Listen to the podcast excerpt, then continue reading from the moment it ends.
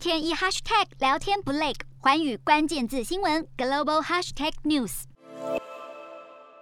国内四号新增四例本土感染，三十例境外移入，没有死亡个案。美国单日新增四十万例，该国 Omicron 变异株案例激增，过去七天来平均日增高达三十一万六千多例，不少人是突破性感染，其中包含国防部长奥斯汀。英国新增十五万七千多例，教育大臣查哈威在跨年周末下令要求英格兰地区的中学生在校内佩戴口罩，是全国最晚下令在课堂上戴口罩的地区。法国单日新增六万多例，巴黎医疗卫生署建议医院三号起七天内取消非紧急住院与手术，以空出病床收治新冠重症患者。当局也正在研拟施打第四剂的可能性。德国单日新增两万六千多例，一艘德国载客邮轮在确认船员染疫后被迫停靠葡萄牙港口，部分乘客也验出阳性，原定航程在三号正式取消。日本单日新增七百八十二例，其中东京都新增一百零三例，单日新增从二零二一的十月以来首次破百。而冲绳县受到美军基地事件影响，新增一百三十例，近七天内的染疫比例高居全国第一。越南单日新增一万五千多例，我国驻越南代表处在三号证实新增一人确诊，